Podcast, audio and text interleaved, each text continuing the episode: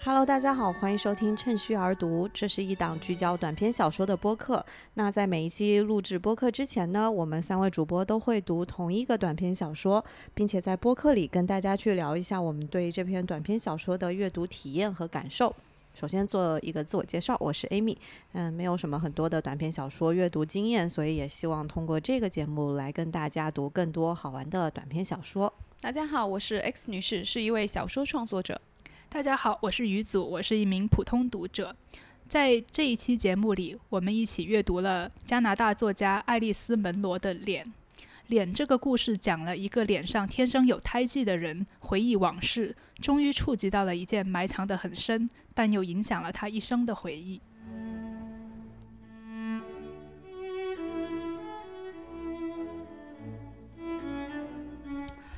呃，脸这个故事，呃，其实我认为它的一个主题就是讲了童年发生的事件可能对成人的生活产生的一个复杂的影响。嗯，呃，就像文章里头的结尾部分说的一句话，他是说这里发生过事情，在你的一生中有几个地方，甚至只有一个地方发生了什么事情，因此所有其他地方都只是这里。嗯，呃，这样子的话，所以我就想先聊一聊，到底就是这一件，呃。对，就是我们主人公的人生产生了很深远的影，可能很深远的影响的事情，到底是一件什么样的事情呢？有没有课代表来总结一下？其实，首先这件事情就跟我们的题目呃很呼应，就是这件事情是跟主人公的脸有关系的，因为我们的主人公他从小天生脸上就有一半是跟别人不一样的，有一块紫色的胎记。哎，其实是这样子的，就他们一开始发现了这块牛气，他们就想玩一个游戏嘛。对，就是说大家都瞒着对方说，看看我要拿这个游戏去干什么。然后这个主人公就写了一些呃字，也对，写了一些字。但是南希呢，就选择把自己的半边脸涂成红色。嗯，然后他就对主人公说。你看吧，现在我变得跟你一样了，是吧？他是对，是的。现在我和你一样了，就特别兴奋。但可能因为当时两个人都是小孩嘛，然后在一个身脸上有脸部有缺陷的这样的一个人看来，这样的举动其实是蛮伤害他。对，那，其实我就想问一下大家，说大家第一次读到这里的时候，就是你们是立刻意识到了南希她做这件事情的动机是什么吗？对，X 女士是一开始她就知道了，就是说。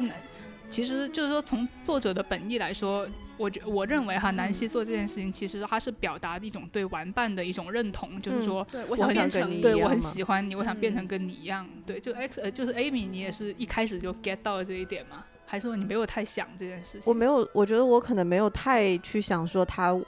为什么要这样做，我只是很从他的情节里面了解到说，南希原来是想就是跟他变成一样的人，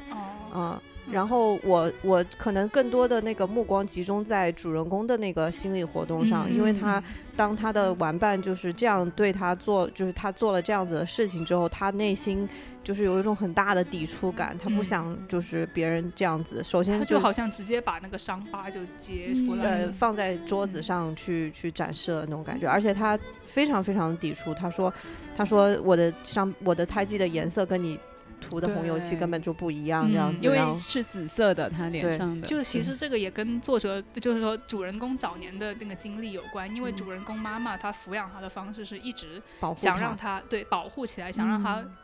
不知道这件事，连家连镜子都没有，没有，对，就不是他的身高可以看到的那种镜子，对，而且是个好像光线也很灰暗，导致他一直对他自己胎记的颜色是怎么样，好像也没有一个很清晰的认识。所以他当当他当南希做了这件事情之后，他第一时间是嗯，除了不去承认这件事情以外，他很想告诉南希，他很想找一个证据。告诉南希说：“我的我我脸上的这个胎记跟你涂的红油漆不一样。”嗯嗯，对。然后他是觉得南希的红油漆是一种巨大的侮一一个巨大的侮辱，一个恶毒的玩笑。是的。就其实我想说，是就第一次我读的时候没有很细致。因为呃，其实作者呃在写了这个南希涂了油漆之后，他其实就已经暗示了他做的这个动机是出于好好心的。但是其实像可能也有读者跟我一样，就第一次没有怎么注意，我就想当然的以为就是说，其实南希就是想这样子恶作开个玩笑，对，想嘲讽他。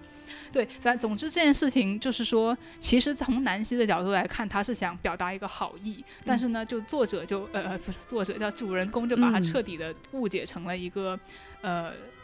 恶毒的玩笑，就他认为南希是恶意，然后他还找他妈妈告状，然后他妈妈又处理的比较极端，对吧？他妈妈就是骂南希，他妈妈骂南希，赶他们走，因为他是寄住在还把南希跟他妈妈赶走了，就总之他们就整个就绝交了，可以是这么说。对，我觉得他之所以能够引起主人公心里面如此激烈的一个反应，是因为可能这是他第一次与自己这种就是一一直被掩藏起来的这种缺陷正正面有一个对峙，对，没错。所以其实这件事情对他来说，就是一开始是一个比较大的冲击。他这个小说写他的心理的时候，也把这几分钟的事情就是拆拆开来跟你解释他的这个心理的活动。嗯，你你说拆开来你是什么意思？对，因为他其实前面的节奏都是就是蛮快的嘛，就是都在讲事情、事情、事件、事件。然后到当南希做了这样的一个举动之后，他他的叙述马上就有点变化。他说：“现在我必须试着解释接下来的几分钟发现的一切。”然后他把自己的第一反应，然后就是。一些呃一些就是回忆的想法，就是关于他自己这个伤疤和以前妈妈怎么样呃怎么样抚养他的这个部分，他有这样的一段把前因后果有点稍微解释。对，通过他自己的这种内心活动，所以他就是因为一直以为半边脸都是一种比较阴暗温和的颜色，并不是那么嗯那么鲜艳。这么这么夺人的这样的一种色彩，所以当他第一次从南希脸上看到这个油漆的样子的时候，他其实也被自己吓了一跳。与其说他被南希吓了一跳，其实他是被自己真实的面目反应吓了一跳。因为好像之前的人生的话一直在回避这件事情。对的。然后他好像就其实从作者对他早年，也就是说在呃文章的开头部分写的这些，他好像一直都处于一种嗯。好像被刻意掩埋起来的那种感觉，但是就他好像他从他的叙述来看，你会觉得这件这个胎记其实压比较压抑，比较嗯，就是没有很没有很嗯。很大声的去表达他的情，对，而且他还故意好像表达出来，这个胎记好像对他的人生其实没啥影响，因为他他去做那些职业呀，然后他小时候什么参加那些戏剧表演啊之类，好像都跟这个没有没什么关系。但事实上，正如他的那个回忆慢慢向我们揭示的一样，其实这个胎记其实是很重，就是说对他的人生，是。不管他怎么样忽视，对他的人生还是有很大的影响。嗯，他小时候就是提到，即便提到有别人欺负他的这样的事件，他其实也是。带过，呃，并且他会有一句就是点评说，嗯，不过我的日子也不算很糟糕，对对对，就他会类似用这种话让你觉得好像这个东西没有对他造成很大的伤害，但实际上呢，他我感觉他在一直处理自己这种童年的嗯心理阴影的时候，都是以一种好像跟过去做一个切割的这样的一个状态去处理的，他并不是真的面对了他，然后去释怀，而是好像就把他扔到了一边，就像刚刚掩埋了起来，对，掩埋。或者说有一种逃避的感觉，因为这一点也是在他就形容自己，他因为前面花了很大篇幅在描述自己一生的经历嘛，在他退休之后，他其实也有提到他对他曾经当过这个播音员节目的记忆啊，还有对于自己其他的一些记忆都迅速消失了，然后他休息的很彻底，然后拒绝就是跟过去一切好像就划了清了一个界限，我感觉这也是一种就是他处理过去的一种。一直以来的方式的一种延续。其实按照按你这样子说的话，一个这样子的人本来是不可能说，他本来已经想跟他自己过去切割了，所以他其实本来不可能。回想起对回想起这件事情，还写一篇这么长篇累赘的文章来，就是在好像回忆录一样。那么是什么促使他写了这个东西呢？我们就还要再聊一聊。就是说发生了，嗯，南希把自己的油漆呃用油漆把自己的脸呃糊成红色，模仿胎记，然后呃绝交之后，在若干年后，就是作者已经完全，就是主人公已经完全长大了的时候，有一天他妈妈突然。呃，煞有介事的找他吃了一餐饭，然后跟他一起吃饭。对，然后跟他讲了一件事情，是跟这件就跟跟之前这件事情有关的。对，是什么事情呢？这个事情是说南希在他家的浴，就是他搬离了呃主人公住住的那个地方之后，在一个公寓里面跟他跟南希的妈妈一起居住。然后有一天，南希在呃浴室里面拿了一把刀子，然后。就是有一些自残的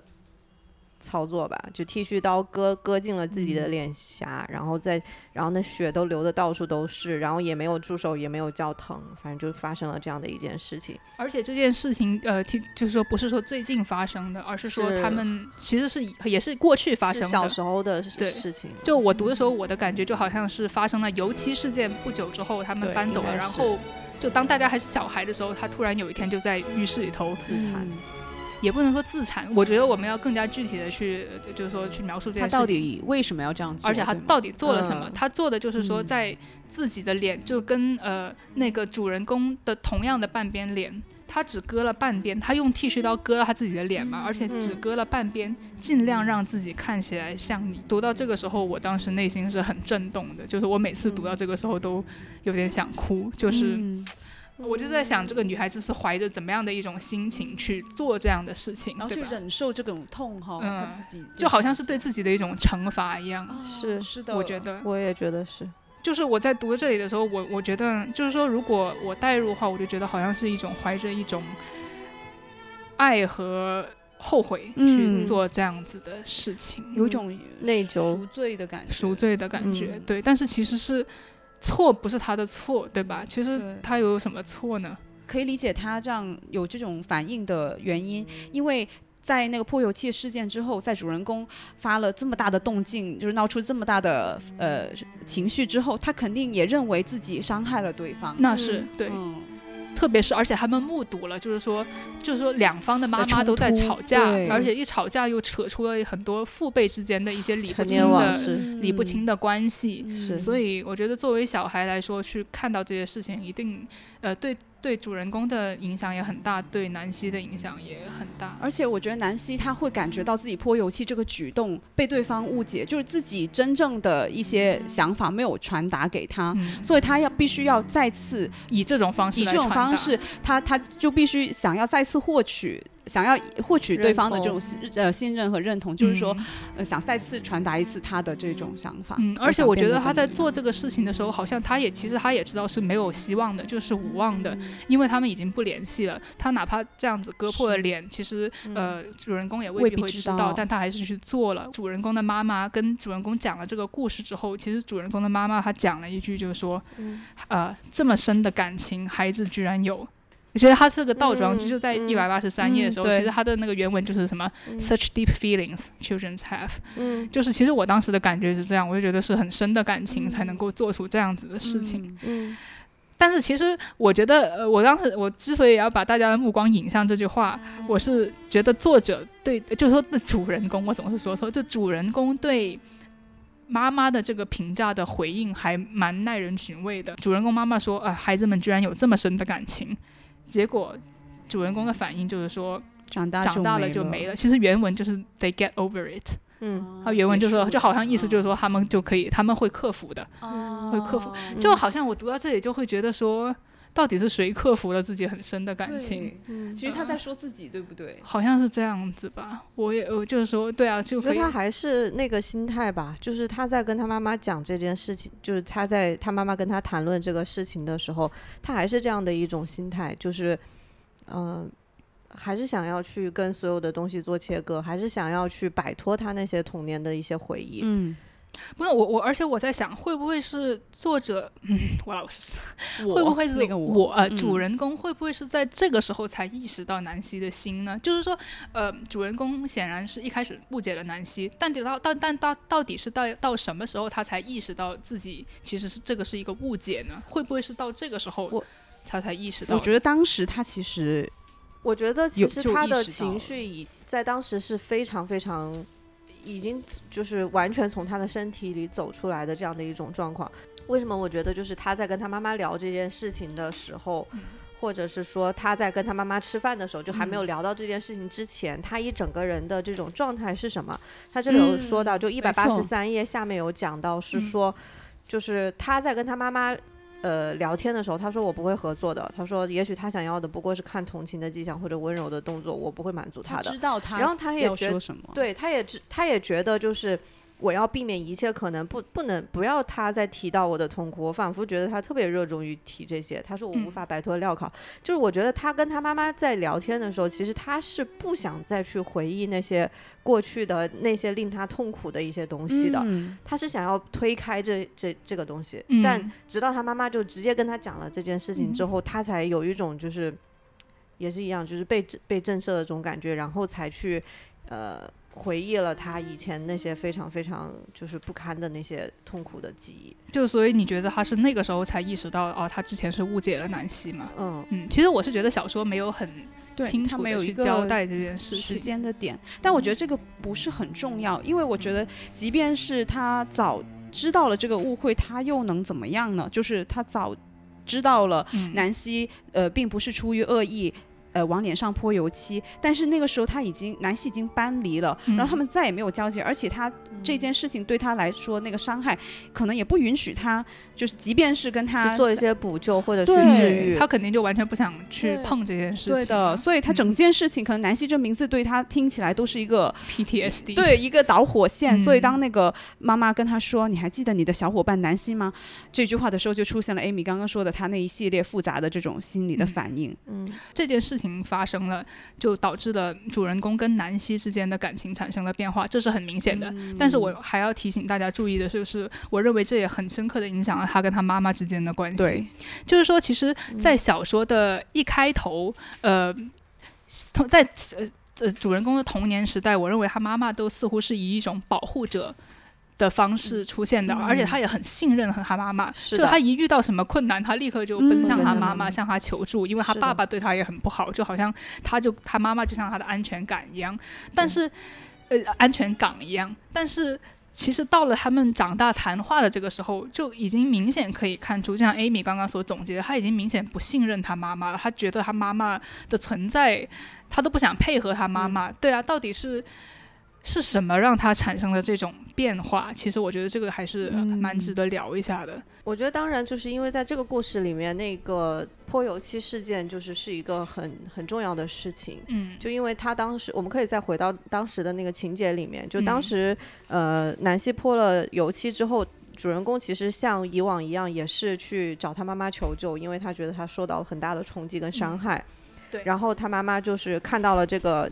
呃，事故现场嘛，就就明白发生了什么，因为或者说他自以为他明白发生了什么，对对对对对对，嗯，对他妈妈是什么反应？其实我们可以着重理，就着重就是说聊一下他妈妈对这件事情的处理，因为因为当时他妈妈就是呃，就朝南希吼叫嘛，就是骂他嘛，所以当时其实他妈妈骂南希骂的很难听的时候，他他其实有。有一种感觉，就是已经让他妈妈脱离了他之前对他妈妈的那种信任和这种被爱护的感觉了，因为他妈妈骂的话可能非常非常难听，然后他当时对妈妈骂了自己最好的朋友，对，然后他当朋友的妈妈一起骂，就是然后他当时他他形容他妈妈的话，在一百八十页的时候有说，他说妈妈的话滚滚而来，仿佛一股愤怒、痛苦、挣扎的洪流倾泻出来，将无休无无休无止的继续下去。就然后他跟他妈妈说别这样，就是已经拽住他妈妈说不要不要不要再骂。而且他跟他妈妈说不要这样的时候，他妈妈的反应，他说这下更糟了，他妈妈不说话了，但是开始哭了，对吧？所以我觉得其实小朋友这个时候心里已经是已经觉得不太对头了。对，而且这个时候已经发生了，就是他主人公跟他妈妈之间的这种他对他妈妈看法的这样的一个转变，就觉得已经产生了一些。沟通，嗯，我觉得这个事件就是泼油漆这个事件，呃，把妈妈的另外一面给暴露了出来。就是说，妈妈不过，呃，就其实呼应到刚刚我们也也聊过的一百八十三页，他对妈妈的这个看法，这里写到，也许他想要的不过是看见同情的迹象，或者是呃，反正就是在这一段里面，我就感觉到妈妈其实是在等。等，就是她是期望有这样的一个瞬间，她可以去做这样的一一种保护，对，嗯，去展示她的力量，然后她可以去就是用这种方式保护他的孩子和他的家庭，是的，嗯，然后他从此在这件事情说他生活里头有一些不满的东西，他要趁这个机会全发泄出来。对啊，因为这是他老公的。就是大家猜测是他的情情情妇的小孩，对，特别是我们回想到，就是文章一开头，呃，就一开始对妈妈的描述，好像就说他觉得像一个圣人一样。哦，对，他妈妈的葬礼的时候，有人对他说：“啊，你妈妈就像个圣人。”呃，爸爸的葬礼是对，有人对他对他对那个主人公说：“你妈就像个圣人。”就可以见到他妈妈平时在人前是很克制的，起码说是的，就是家里发生了后院起火了，他也绝对是表面上会，而且他都可以把他们家的房子租给。就是租给他爸爸，就是老公的情人啊，就还可以做这样的安排。那说明他妈妈其实在这个里面是很有掌控、掌控的，就是能把这一些都就安排的很好，而且很能忍。虽然他们俩就他，虽然他爸妈之间的呃，虽然他爸妈的关系本来不好吧，但是起码也是夫妻，但是还是容忍，就是说。自己丈夫的情妇住在自己家的院子里还让小孩跟他那个，因为还对，还让小孩一起玩。我觉得他心里对于自己做这个事情是有满足感的，就是说我就算这样我也忍了。嗯，然后他自己是认同他自己这一部分的。嗯嗯，但是在在那个时候他就爆发了。这我觉得这个爆发是他认同自己的一部分。哦，是吗？我觉得是因为他想保护他的小孩，然后他想去展现他对这个事情的掌控力，他想要去就是可以骂他情妇的。呃，女儿，所以就是就理所当然的，他就可以，而且他可以，他有权利把他们赶赶出去，就是说，只要我不爽，没错，对你们住在这里是有出于我我怜悯你，我同情你。其实这个妈妈在这个时候还是蛮可怕的，因为其实小说里头有一句话描述她妈妈生气的样子，给我印象很深。从来没有见过的，在哪里啊？就是在一百八十一页的时候，就是他们那个架已经快吵完了，他妈妈就他去剪那个，对他对仆人说啊，把剪刀给我拿来，我要剪剑兰了，有些花儿已经败掉了。然后他就说，不过等他住手的时候，剑兰倒了一路，没有一株是站着的，不管是枯了的还是正在盛开的。就是其实我感觉到这篇小说，他描写这些很深的感情的时候，他都很轻描淡写，对吧？你很容易就忽略了，就这么一句话。但是其实你要是认真读进去的时候，你就觉得挺可怕的。哦，为什么我觉得这件事情会造成主人公真跟他妈妈之间有好像有一点裂缝，关系里出现裂缝的一个原因，是因为我觉得主人公在这件事情里面，他看到南希他们遭到的的这种。境况，他觉得自己其实也是一个被妈妈同情的对象，就因为妈妈妈怜悯我，所以他一直在照顾我，就是从小这样子。但是如果他不高兴，他是可以对我同样做这样的事情。就如果我让他不高兴了，就也有可能这么残忍的对待，对，是有可能的。天就总之就是让他对妈妈的整个性格可能产生了一些怀疑，然后可能。或许从那个时候开始，他一方面意识到了自己的缺陷，就是没有办法再忽视他，然后又失去了玩伴，然后又对妈妈，就是他最信任的人，好像都一下子就离他远去了。一次性全来了。呃，小说里头说的，嗯，发生了一次，然后后面的事情，嗯，就都跟这个有，就跟这个有关，就是这样子的事情。嗯，刚刚于总提到，就是说为什么呃这些原本已经跟主人公做了切割的这些过去的事情，他又一次就是浮现出来啊？对，我们刚刚聊的这个油漆事件和他把脸割，就后续的那个南希把脸割破的事件，呃，但是即使是呃主人公从妈妈那里听到了这件事情之后，他其实也是觉得没啥，就轻描淡写，或者他压抑了自己的感情还是怎么样，他就让这件事情过去了。但是促使他。开始做这一通回忆的，其实有一件事情发生在几天前，对，就是他被一只蜜蜂蛰叮了，叮了一下自己的脸，嗯，而且他还特很有意思的，我觉得做就是说这个。怎么说呢？我觉得这个小说家在故事里头描，就是说他埋下了一些很多好像又真又假的线索。嗯，就是说呢，他说他被埋，就是他被钉的脸呢是他好的那一边，就没有胎记的那一边。所以呢，他在医院就是被包扎了嘛，他就把好的那边包扎了起来，就留下了有胎记的那一那一边露在外头。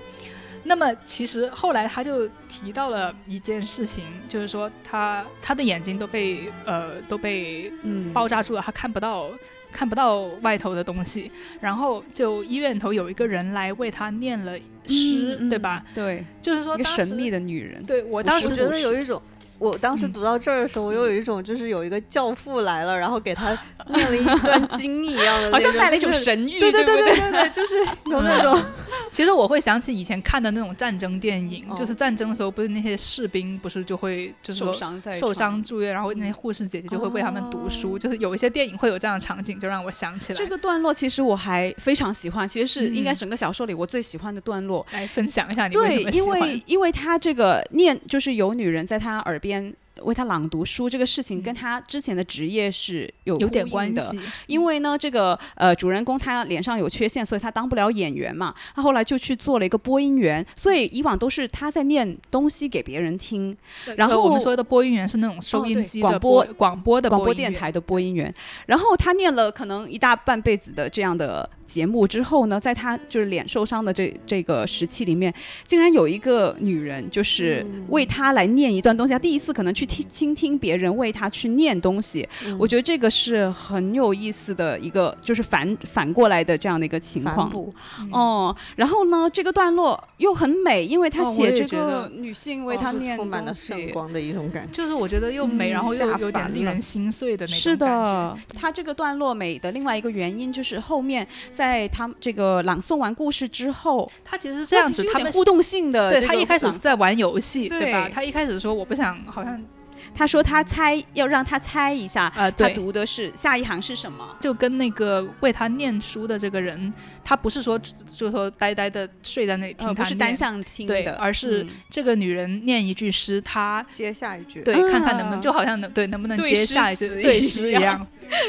有点浪漫。然后等这个游戏快结束了的时候，在一百八十七页。啊护士呃，就念书的人对他说：“你喘不上气来了。”对，然后小手飞快地放在主人公的嘴巴上，哦接着他的脸或者是半边脸靠在我的脸上，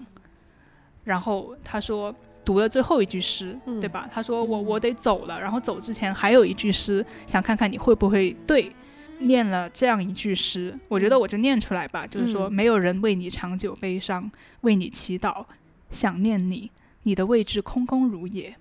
他就念了一句这样的诗，嗯对吧？但是主人公对此的反应就是他完全想不起来有这句诗，就他他觉得这句诗他没有读过，所以他也想不起来下一句是什么。嗯，主人公就觉得这个嗯是，就发现这个是一个梦。他首先是听到一些外外部世界的声音，就比如说大雁呐、然后就发现自己从这个梦里面醒了过来。但是他其实自己又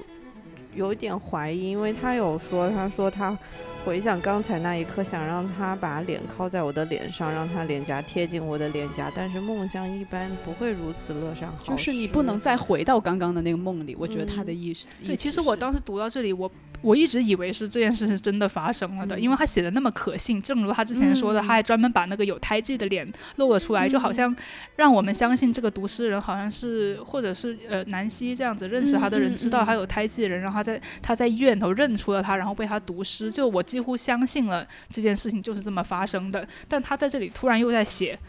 好像是个梦，我好像是从梦里醒来，就是我就不确定这件事情到底是发生了呢，还是不发生，没有发生。嗯，我理解应该还是一个梦，因为他后面即便回家了看书的时候呢，也是说回想在梦里面那位女性留下的这些诗句。嗯，嗯，我我觉得他其实就是这个场景之所以就是令他这么动容的一个很大的原因，是因为他跟这个护士就是脸贴脸的贴贴的这个过程当中，可嗯能他产生了非常大的一个治愈的力量。怎么说呢？我就会在想到底为什么，如果这是梦的话，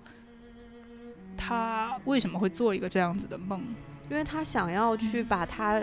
暴露出来的那个胎记的这个东西，就因为他之前因为这个脸上的胎记就受了很多很多的伤害，所以他通过就是嗯、不得不暴露他好的。呃，不是，不得不暴露他胎记的这件事情，因为他不是好的脸那一边被敷住了嘛，被那个嗯。打了绷带嘛，所以他只能就相当于他这时候暴露出来的半边脸都是有胎记的这张脸，嗯。然后他通过就是在这样子的一种情况下，有人就是用这么亲切的、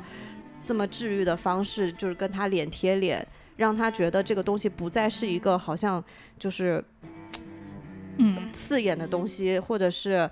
好像抚慰了他的对对，就是这种感觉，因为嗯就相当于你把你的一个，比如说脏的东西，或者是这种不堪入目的东西放在这里，然后人人们却呃，就是这个护士却把它捧在手里一样的这种感觉，就抚慰了他。我觉得是这样子的一种情感在里面。刚刚 Amy 和 X 女士在说的时候，我就觉得我们要好好的讨论这一段的时候，我们必须要呃理清楚一个问题，就是说，到底主人公认为读诗的人到底是谁？就不管他到底是梦还是真的也好，就是主人公内心肯定是有一个人，就是说他内心肯定是认定了是有一个人，呃，读读读这个诗给他听的。那么这个人到底只是一个呃刚好经过的护士，还是说他觉得，比如说他觉得可能是南希为他念诗的？因为我之前就没有想过，我当时一读完这个故事，我立刻就觉得。是南希念诗给他听，就是我当时立刻是这么想的。为什么会有这种？那因为我刚刚又看，因为他后面就写了，就是说到第一百八十八页的时候，他就说他回家了，然后他就开始回想这些诗，他就在家里找那些诗集，也没有找到有这两句诗，但是呢。他后来在秋天更晚的时候，他在整理旧书的时候，嗯，一张褐色的纸掉了出来，上面用铅笔写了一首诗，嗯，其实也就是简单来说，也就是他在医院听到的那首诗。然后他就在想，这个字迹到底是谁的？不是他爸爸的笔记，也不是他妈妈的笔记，那显然也不是他自己的笔记。那我当时其实我的第一反应就是，那一定是南希的笔记吧？我是这样子想的。因为他住在那个地方，对，而且他们经常一起玩，对吧？一起读书，他们其实是青梅竹马的那种关系。嗯，他为什么？他就其实他在文章头问我为什么要把这首诗藏在记忆深处，只是为了梦到这件事情吗？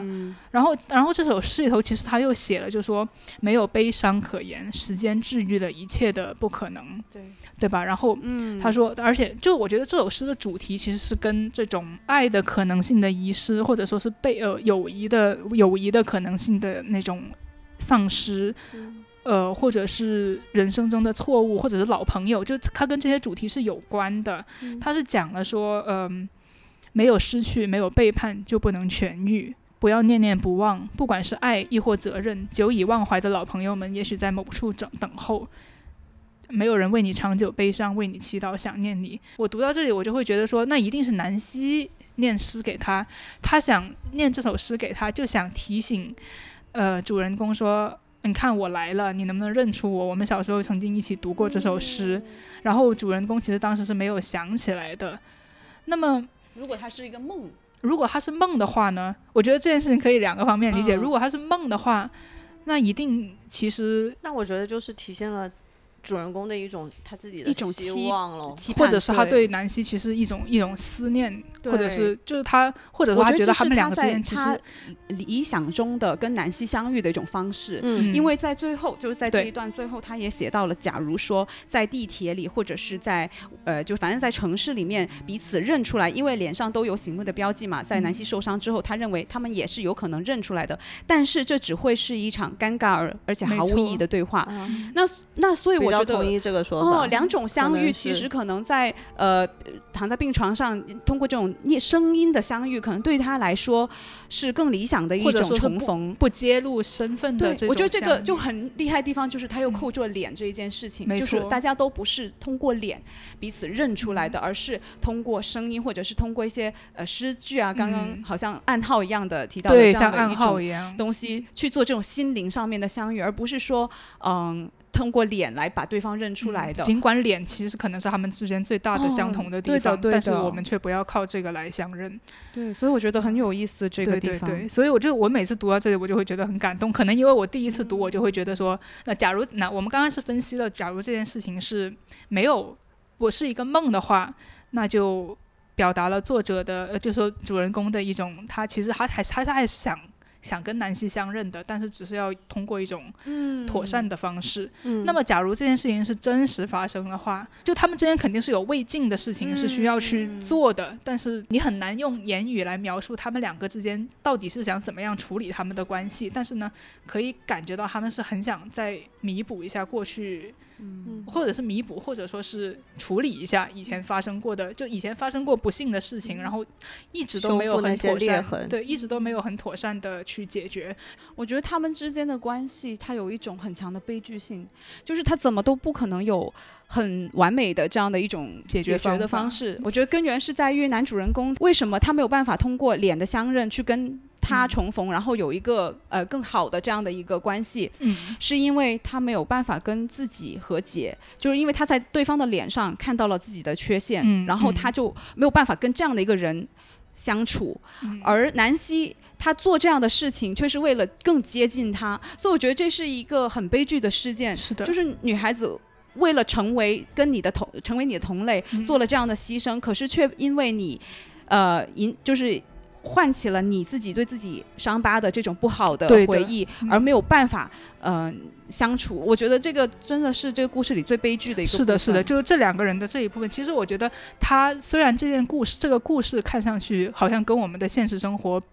比较没有关系，毕竟我们也不是说每个人都会有这种伤疤，但是其实我觉得这种人和人之间的悲剧的关系存在于很多的关系里头，就是说，对你靠近另一个人的方式，却却让那个人不由自主的去逃避。让他远离你。呃对，好像是出于本能的逃避，他也未必说说是不喜欢你，或者说是恨你怎么样，但是就是没有办法去，呃，更靠近一步。人与人关系的这种可能性的这种丧失，让我觉得很震动。然后我觉得这个小说它的一个设计也非常精妙，因为它脸上的缺陷只有半边，就会会让你觉得它它有一半是有缺陷的，所以它好像在。呃，而南希的那一那半边缺陷的脸，仿佛理应跟他是可以弥合的这样的两个、嗯。呃碎片，可是他们俩却没有办法拼起来。对拼得起来，哇，是的是的真的好悲悲是伤，的，是的是，但是其实对，其实这里是有很深刻的感情在里头，所以我嗯。每次就我刚才也跟 X 女士 Amy 分享，我每次读这个我都会好想哭，就我我会 X 我会真的会哭出来，我会泪流满面，就是我也不知道是为什么会这么会被这种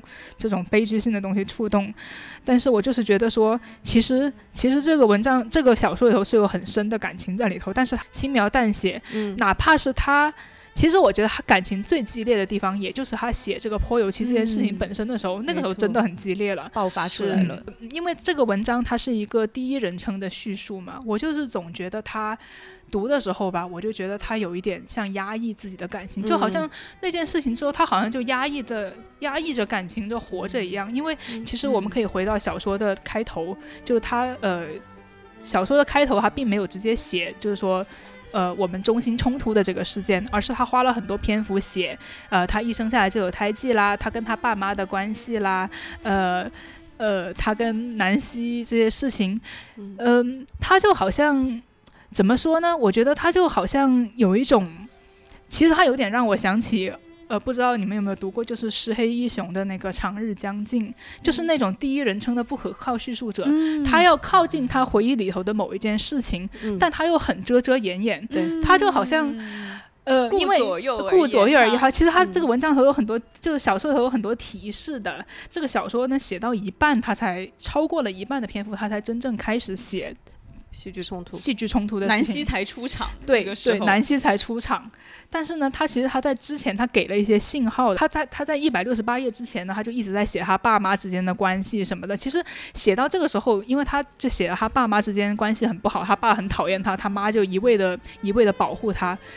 其实作为读者读到那个时候，读到这里的时候，我几乎以为这一定是一个跟他爸妈有关系的，是 对吧？对是 对是吧？我觉得他是有一点欺骗性的而且我描述。觉得我都有点没没耐心了。对对对他就一直在那里绕来绕去，然后他就写笔锋一转哦，我提醒大家注意，在一百六十六十七页的最后一段，他就说写到这里，我已经把我的父亲塑造成了一个畜生，我妈就是拯救者和保护人。但是，不过，他们并不是我故事里仅有的人物，家里的氛围也不是我唯一知道的。然后他说，我现在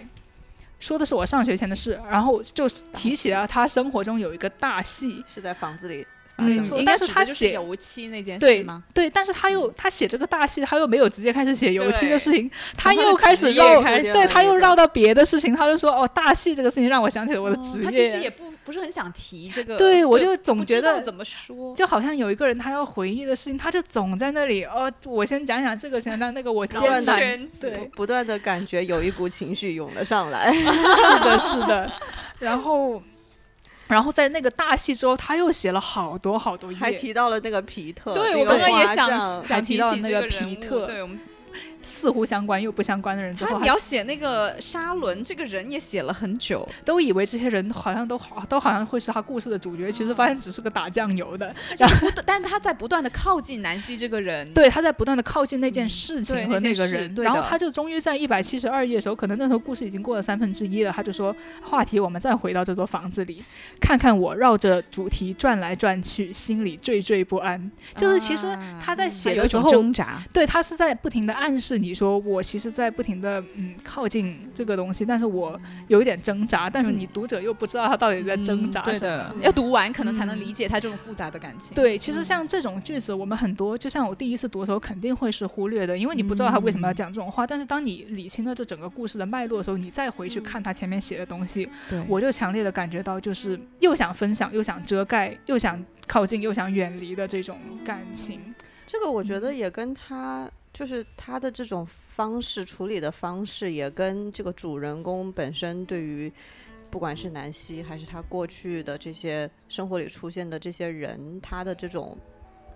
就是看法或者是情绪是一样的，就很一致的。他其实对于他的过去，他也是这样子的一种感觉，以至于到了最后，他都。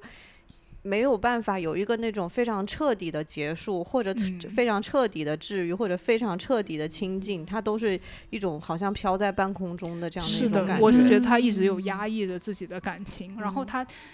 就是他之前做这些事情，就让我好像就是靠近了回忆的废墟，然后一点一点的在挖出来，然后又又想挖出来给你看看，但是呢又不想这么快靠近那个会引起他。毕竟揭伤疤不是这么一件。没错，我觉得就是因为他跟就像 Amy 刚刚说，他跟这些人之间的关系都没有真正的去。嗯，有一个很好的结尾，就其实我们人生很多事情都是这样子，它就烂在那个地方了。那么你也不想去靠近它，但是你一旦靠近它，你就会知道你自己会受到一些还是很冲击冲击。对啊，我我所以我就觉得每次读到这篇文章，我觉得有时候把自己带入读呃带入主人公也会很想哭，有时候把自己带入南希也会觉得很想哭。嗯，所以我觉得他最后写到那个为他念诗的女性，她没有。指明那个是谁，我觉得也是一种策略，因为他前面提过的出现女性其实很多，有他妈妈，有这个沙伦，没错，在都就是他都对他们有一定的好感的，所以其实也许他。并未必是我们设想一定是南希，他也许是这些生命里面出现过好的一个的集合，嗯，甚至是他有过一段感情的这样的一个工作上面的这样的一个女性，也有一个很简短的描写，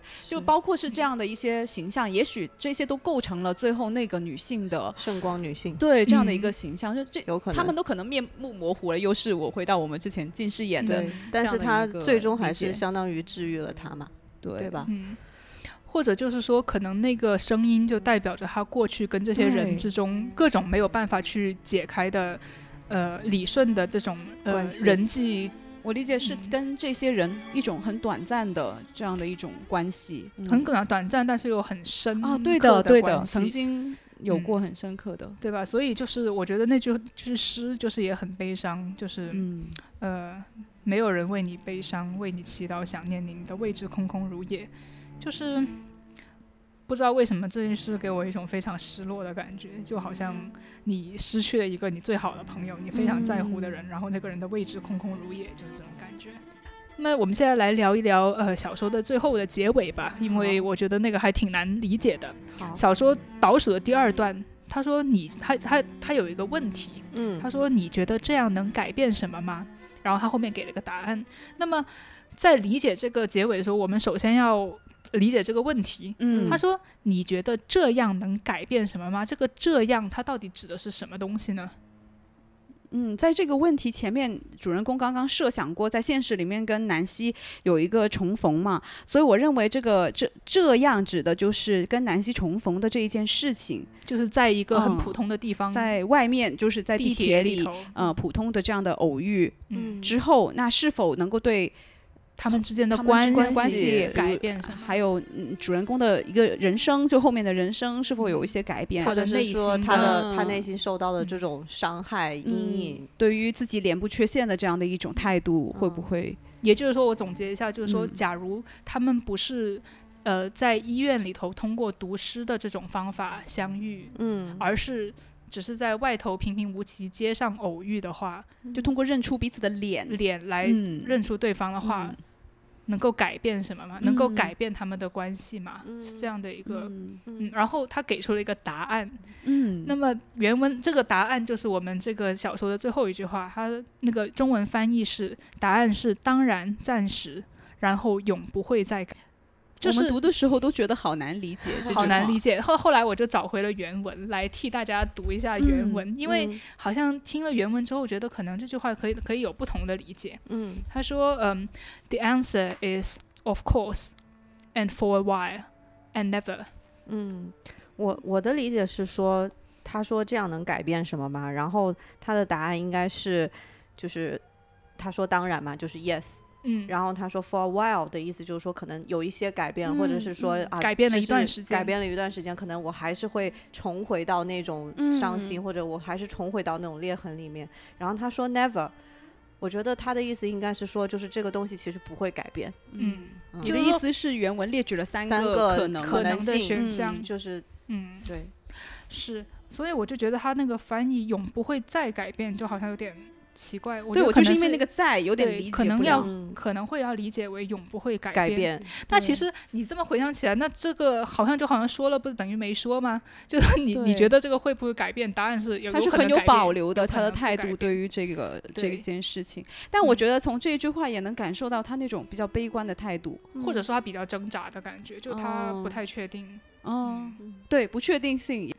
我觉得，与其说是他跟南希之间的那个关系的改变，可能更加说的是他内心的改变，或者内心他对于胎记这件事情对他，或者说对呃，不仅是胎记，而且是童年的这句这个呃大戏，嗯，对他整个人生，对他啊现在的人生的生改变，对吧？就是如果哦他们有可呃能是说的这个，因或者对，如果他们能够重逢。如果他跟南希重逢，就如果从乐观的角度来说，你们重逢了，然后你们大家都过了这就么些和年，就解啦，可以然后和解了就重修于好了，对吧？但。是作者就呃不是主人公就好像没有这么乐观，我是觉得他这个回答，他的顺序很有意思。嗯。他是嗯从最有可最有把握的，最然后最乐观的，然后最有把握的想想觉得，哎然后是想想又好像不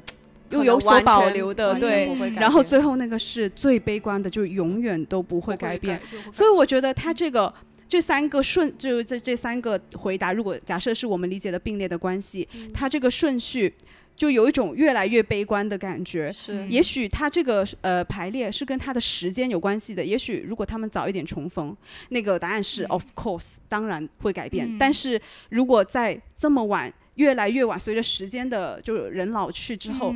你会改变的东西越来越少，然后就 never 就跟我们进入这个故事的这个时间一样，就是我们是在这个主人公年老的时候才进入到他的这段回忆里面。其实你能改变的东西已经很少了非常少，所以这种悲剧性在这个结尾就我觉得达到了顶峰。而且呃不，那你刚你刚刚说的是你的理解嘛？那哦我刚刚在听 X 女士嗯说的时候，我还想到有另外一种理解，就是说嗯就体现了一种你答的回答这个问题的时候，你的态度突然的转变，就是说，比如说你问我一个事情，就是一开始可能我第一反应是说信心满满，可以的。对，但是想想就就好像可能只能改变一一段时间，然后再想想，哎可能什么都不会改变，嗯对吧？其实越想越心虚这种是一个很其实这种感觉对，呃，跟我们对主人公的这种性格是很匹配的，因为他一嗯直就是在回忆里面也一直很有，一开始都是很有自信，觉得自己这个伤疤不没有影响啊，就是大家我的人生不太糟糕，对。嗯但是越来越越回想，他就觉得越不是那么一回事。嗯，没错，这句话也蛮概括了，就是整个文章的这个脉络。对，就是好像对跟这个文章本身的这个感情的发展有一些些的嗯对应。是，那行，我们今天就聊到这里吧好。呀，那好吧，那我下下一个月读什么目？我们们在 show notes 里头会说的，请大家关注。期待有个悬念。谢谢大家的收听，拜再拜见，拜拜。